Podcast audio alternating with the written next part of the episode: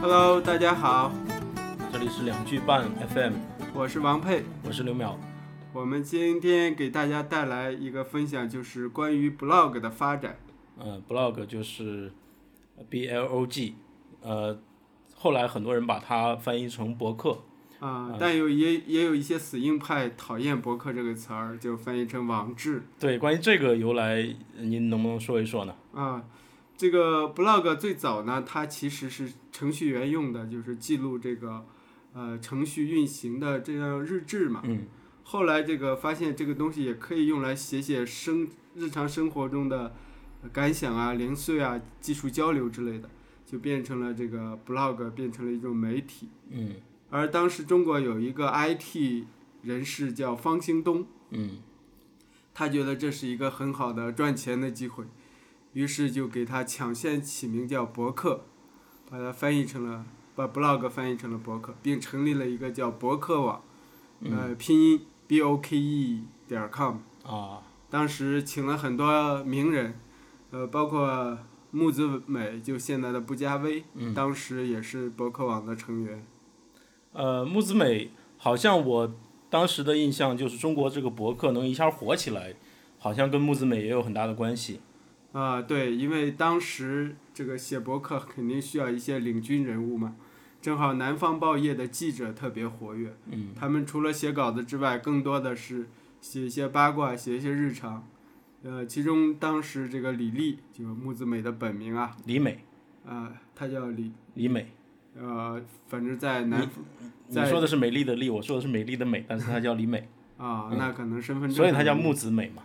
啊、在城市画报当时有一个杂志，是他在里边做记者和编辑，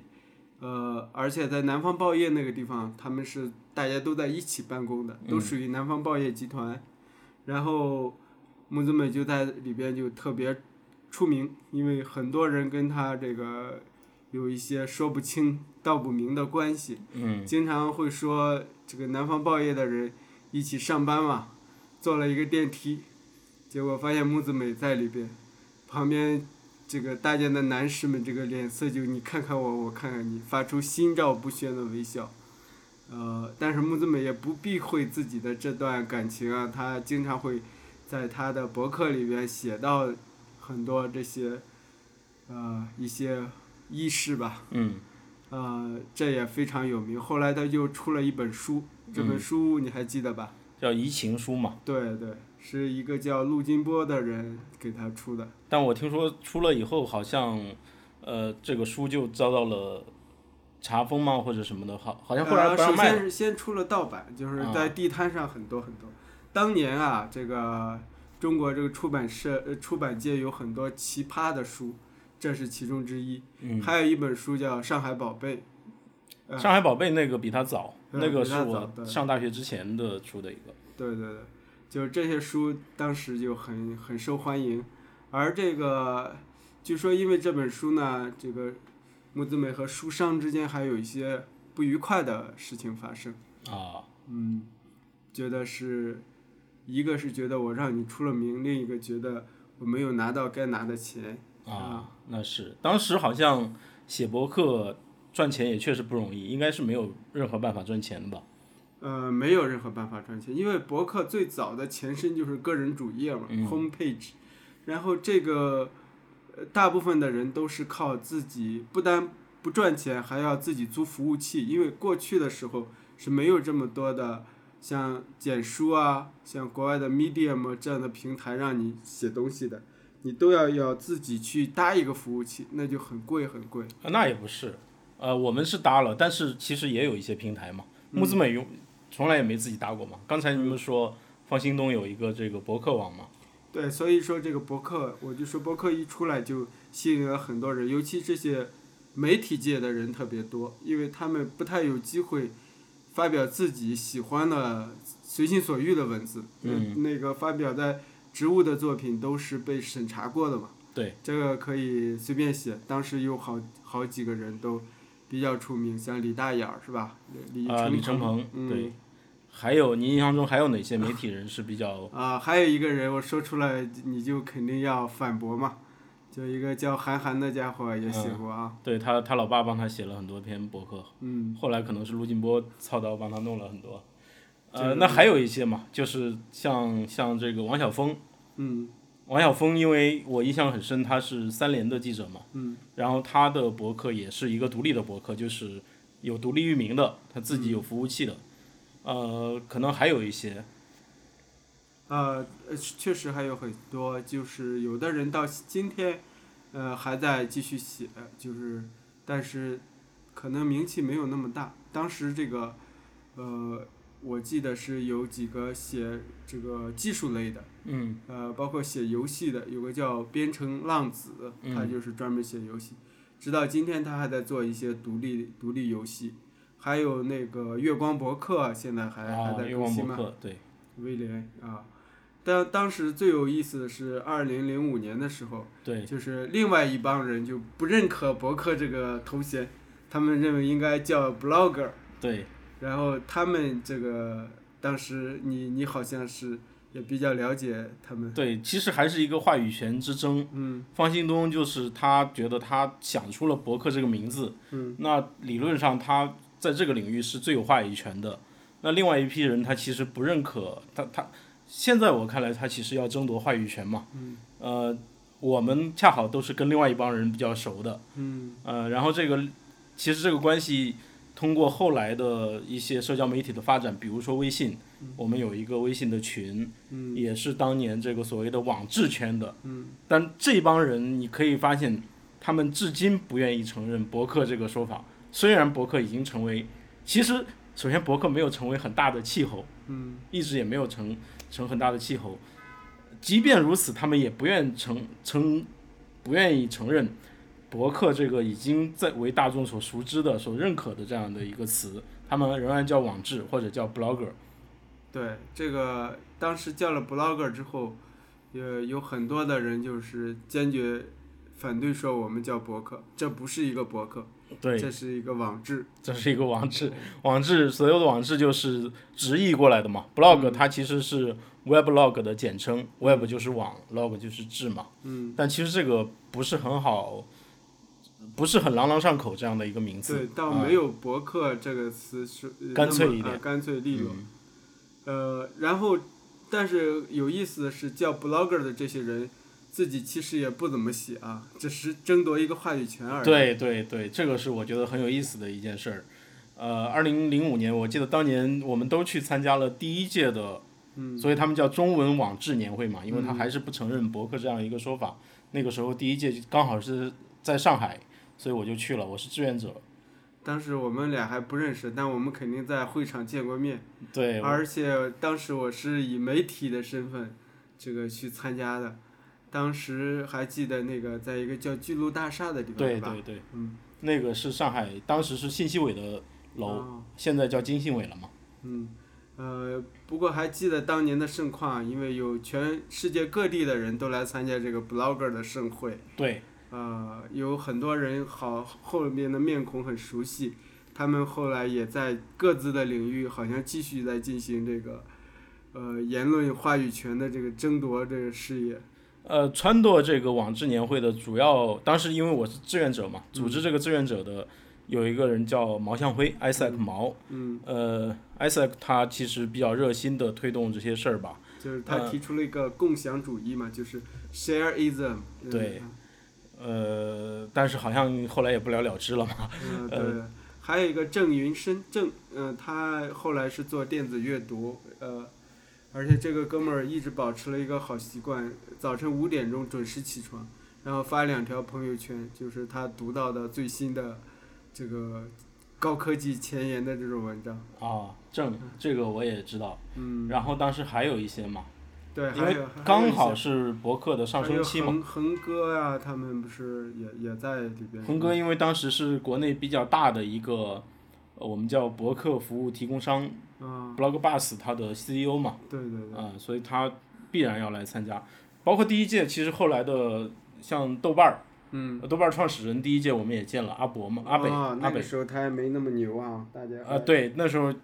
那时候他还在各个豆瓣小组跟大家互动呢，嗯，呃，包括土豆的王威，但对土豆网现在已经没有了，被现在优酷王并掉威一心一意去做追光动画了，对对，而且做的还不错。现在做了个《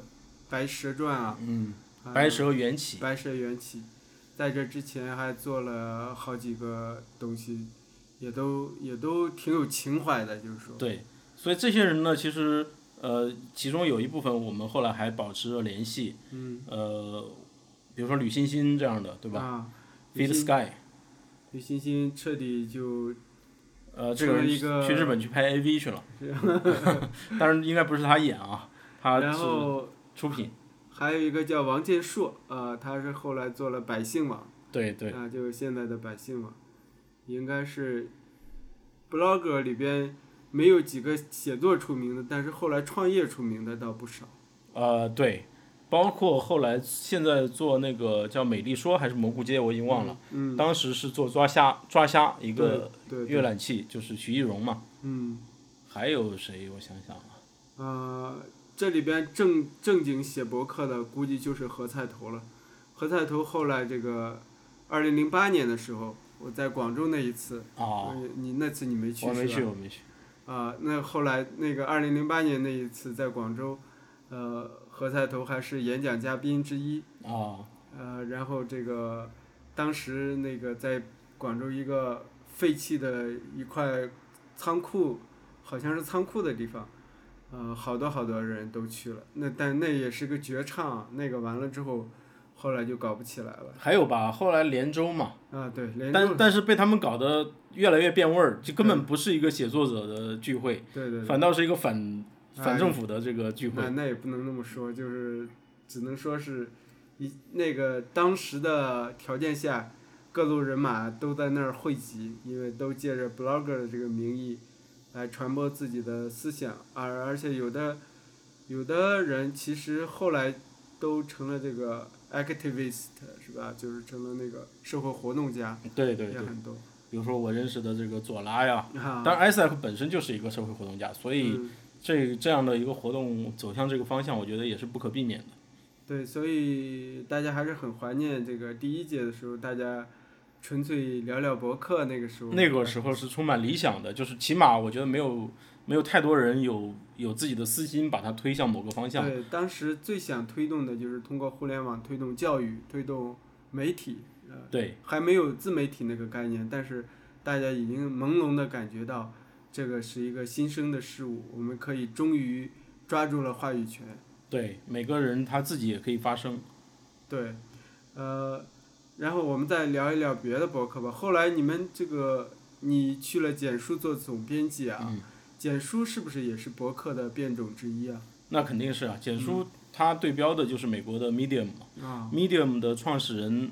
叫 Eve Williams，他、嗯他是 Blogger 的创始人，Blogger.com 的创始人。啊哦，有这个 blog 这个词，或者说它能够成为一种商业模式，就是从这个人开始的。嗯他做了这个 blogger，后来做了 Twitter，嗯他第三个创业项目是 Medium.com，嗯它相当于一个聚合的博客平台嘛。嗯那一般来说呢，国外有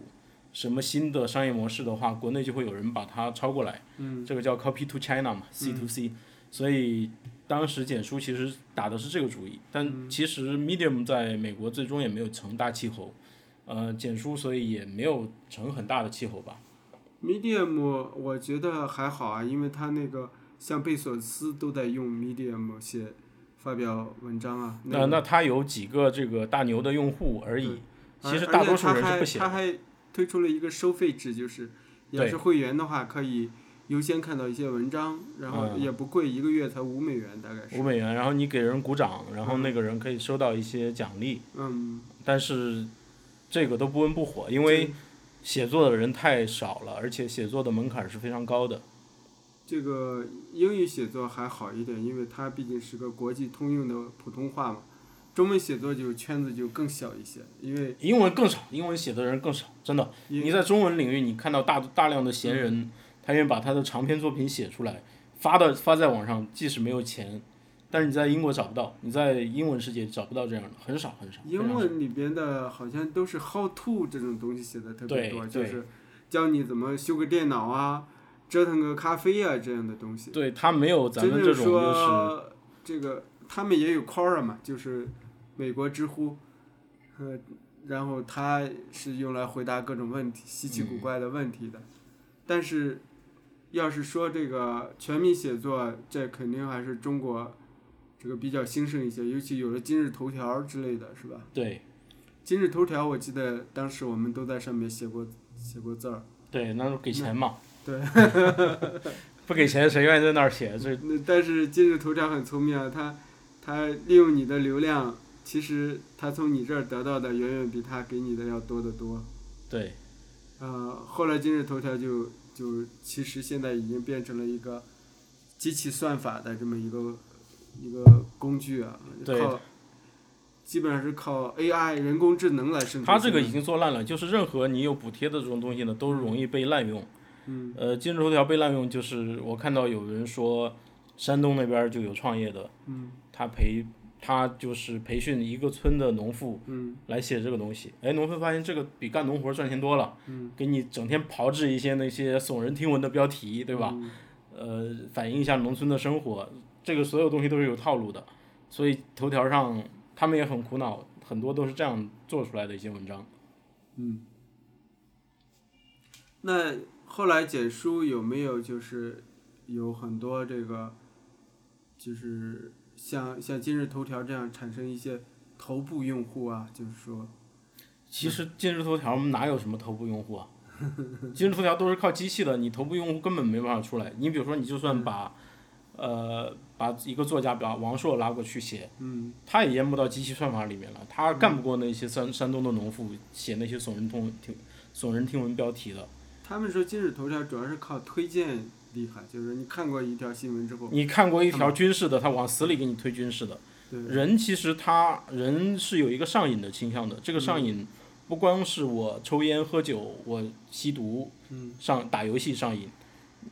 像你不抽烟、不喝酒、不吸毒、不打游戏的这些人，你怎么上瘾呢？你喜欢有的人他是获取知识，他有一个上瘾的倾向，嗯就是我很想了解关于农业的东西、农村的东西，嗯他会一直看、一直看。真的，你只要一直有心的推给他，他会一直看。所以呢，头条才会花钱去养着那帮一直制造，虽然说内容品质不高，嗯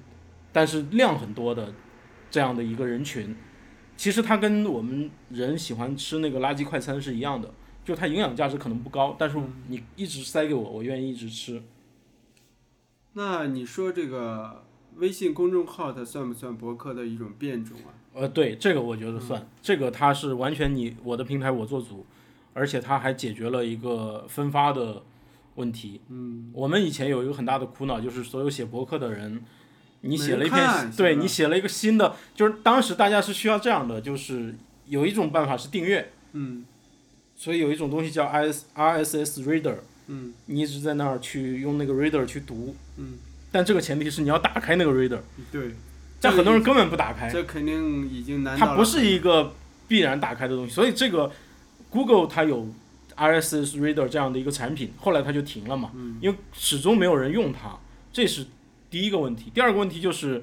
当然我们写博客彼此之间可以在文章里链接过去，比如说我有一篇更新你看到了，我里面提到了王佩，你可能点过去，但其他的情况下，你只能点到我刘苗的主页上，然后去看王佩。但是这个第一步就很难完成，因为你为什么会打开我的主页呢？你又不知道我有没有更新，你必须要有这个 RSS RSS Reader 才知道我有了更新。我有了更新的话，你在 RSS Reader 里面就已经看完了我的博客，你又为什么会点到我的主页去呢？所以它永远解决不了这样的一个死循环的问题，导致，所以我说博客到后来始终没有成大气候，反倒是腾讯它非常强有力的，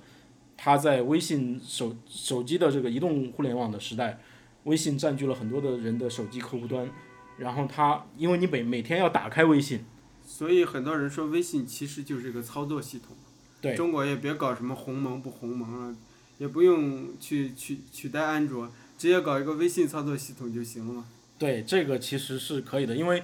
你现在会发现，所有的你大多数的东西，你通过一个微信就可以完成了。嗯所以，微信里面它存在一个类似于博客这样的系统，完全也是说得通的。这个公众号也很有意思，因为它早期有一些测试用户，那些人就有特权，他一天可以发三条。呃，何菜头就是其中这个测试用户之一。嗯就是我有时候觉得很奇怪，它这个发三条不是一次性发三条，它是可以推送三次，推三次，每对，天推送三次。嗯现在好像一些大号也可以推送、呃多多次人民推人民人民日报是可以推八次，好像是，送啊，因为你这个没办法，我作为一个权威的新闻机构，我随时随地有突发新闻，那你不那可能说我今天推过一次了，我现在一个特别大的新闻你不让我推，国务院可以推三十六次，呃，国务院不是一个媒体机构，媒体机构最强的就是，应该就是人民日报跟央视，他们都是可以推八次，但是你要去数的话，你会发现它也没有用完，它可能每天推个五六次就差不多了，它必须要留一条机动的嘛。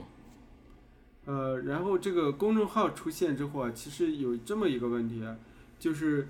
大家会觉得标题党越来越重要了，就是因为你标题不好的话，别人就不点开嘛。啊，这不光是公众号，这所有的网上媒体都是这样的。你不管是在头条、简书还是公众号，你你就两个字，春分，谁谁知道你是干嘛的，对吧？就随想录。也没啊为有什么看这个是二十世纪期第一个？这个是我们古代的典籍原来是这么说的，然后你可能就点进去。其实你你也是介绍了一下春分嘛，但是这样就造成了标题党泛滥，然后这个内容质量就有所下降嘛。然后另外一个，这种大惊小怪的标题越来越多。对啊，呃，这个比如说，全用第三人称表示，呃，他二十岁当军长，三十岁这个当了司令员，五十岁折戟沉沙，原来秘密在对，就这省略样的号东西。呃，这个其实不只是这个报纸，以前报纸《都市报》类的报纸也经常用这种办法。嗯，其中在杭州有一个《都市快报》，它经常会用这种耸人听闻的这种标题。呃，我记得有个代表作是这样的说：这个德国小伙子到杭州，呃，找老师傅学铸剑。下面还有个副标题，因为报纸的标题你可以主标题、嗯副标题对再副副标题。副标题是说，呃，铸剑师傅告诉他，他学的这些东西，真正的窍门儿我我绝不告诉他，呃，这个国宝还是要留在国内，呃，还有一些标题就是现在看来比较低俗啊，嗯，就像那个有一次有一次这个都市快报的标题是，我这个月的大姨妈为什么还不来还不来还不来三个还不来。啊，呃，但是这些东西呢，就是说它没有这个，就是，呃，其实这个标题的品味也决定了读者的品味。但因为这个公众号还有一个好处就是说，它还是有品牌效应的。嗯，比如说你定了一个人的公众号之后，你基本上对它的质量是有一定的预期的，而且它也都能达到你的及格线这个这个水平。嗯，呃，所以说这样的公众号可能就标题叫什么都无所谓了。对。呃，你像现在这个呃公众号也有一个很可喜的变化，就是它越来越对这个我们现在做的播客越来越友好了。在这对个大概我们刚开始做两句半的时候，这个微信它只支持这个三十分钟的播客，嗯而且大小不能超过二十兆。嗯，现在已经支持一个小时大小可以传到二百兆。啊，你那你是怎么微信注意到了我们在做播客这个事儿对吗，他估计是知道刘淼来了，吓坏了，张小龙就给你开了一个后门儿。但是实际上，我们知道国外也有很多的这个播客的平台啊，就是对 podcast 的平台，然后这些都价格比较高，我嗯们好像也比较过，是吧？对我们比较过。其实那个我们刚刚说的那个 Blogger 创始人，呃，Eve Williams，他做了 Blogger 之后，嗯他第二个创业项目说是 Twitter，其实 Twitter 的前身叫 Audio，、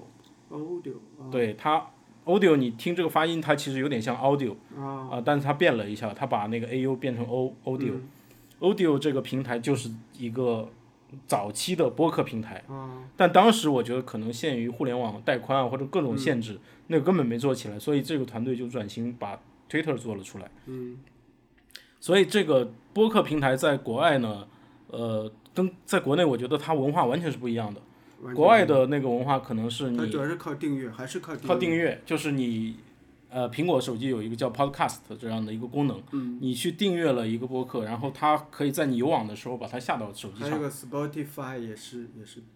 就是类似这样的一个订阅。对，你把它下在有网的时候同步到你的手机嗯上，然后第二天你跑着步啊，这开车上下班，走着对路啊吧都可以？很多人啊是开车上下班，你刚好去听一下。我们国内不知道为什么就一直没有，可能第一可能也是苹果手机不够流行，然后这样订阅的一个概念始终没有在微信以外的生态里面发生。嗯我们在微信可可以知道我们订阅一个公众号，但是其他地方让你订阅一个什么东西，你可能根嗯本啊那没这喜个概马念。拉雅和蜻蜓这些呢？呃，那你还是要有它的那个 app，那你没有的话，你没有办法订阅它。嗯，但是很多人是不愿意，或者说这个如无必要，勿增实实体嘛，你没有必要去再多下一个那样的软件去听它，所以可能对于我们国内的人来说，还是公众号这样一个东西更合适一点。那从原始的 blog 到现在的 podcast，下一步是不是就是 vlog 了？就是那个对，视频现在已网经很多人在做这个东西了嘛。啊、那你你对 vlog 的理解是什么？它是这个博客的升级，还是一种退化？呃，它肯定是升级嘛。嗯这个就是升级还是退化，我要从这个媒体表现的丰富程度上，它肯定升级嘛。你博客只有文字，我现在不仅有文字，我有图像、有声音、有视频，那这个肯定是一个很大的升级嘛。你只有这样的升级，你才能够让广大的群众去参与到这个东西中来。博客为什么成不了气候？就是写东西成本还是太高，大多数人他不写。回到就刚开始的那个状况，就是大部分哪怕二零零五年吆喝这个网志年会的那些人，blogger 其实自己也不写 blog 一样嘛，都只是对吆喝。对对，因为写一个东西实在太难了。我有一个好朋友叫 VCD，他曾经就写过一年的影评，就是嗯要跟电影的三百六十五天。这三这三百六十五天呢，他每天都要看一部电影，然后再写一部影评。看电影这个我们知道，一部电影最少是两个小时，嗯，多的时候有四个小时。然后这个看电影他就要花这些时间，写啊至少要两到三个小时时间。嗯，这一段有一段时间，他是在西班牙旅行跟团，他每天早晨都要比别人早起四个小时，为了把这个，呃，当天的这个任务完成，嗯写完之后发到公众号上，然后再跟团出去旅游，这个天天不间断，呃，坚持了三百六十五天，嗯绝对是一个非常人能比的这样一个毅力。我记得我们也曾经坚持过一天写一千字啊，是吧？嗯，我们还你坚持了多少天？我基本上坚持了三百六十天了。啊、嗯，我，当然我中中间有点作弊的，就是我以前写的一些东西，小说是吧？呃，我就把它拿出来贴上去了啊，又又抽，因为我那时候还在这个创业公司上班儿，你理论上是不可能有那么多时间的。经常你下班儿就，首先你下班儿七八点了，然后回到家，可能当天还有应酬，对吧？回到家后来你好像总结出一个规律，就是晚上写好还是早晨写好？当然晚上写好了，嗯，因为你有一个时间线，就是十二点之前要交嘛。对，你早上写也是，你会拖到那个时候，你还不如晚上直接就是半个小时。如果这个老保守，你如说果的道理。仔仔细看这个，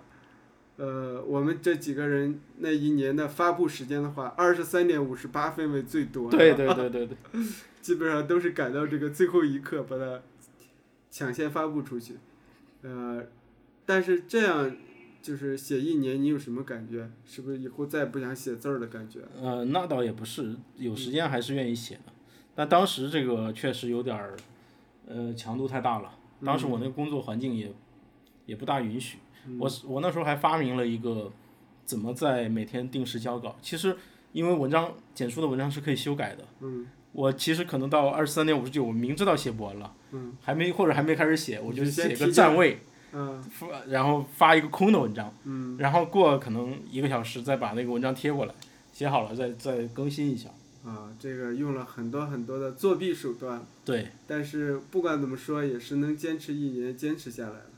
这也是很难得。但是后来发现，如果是你用这种方式强迫自己写文章的话，那个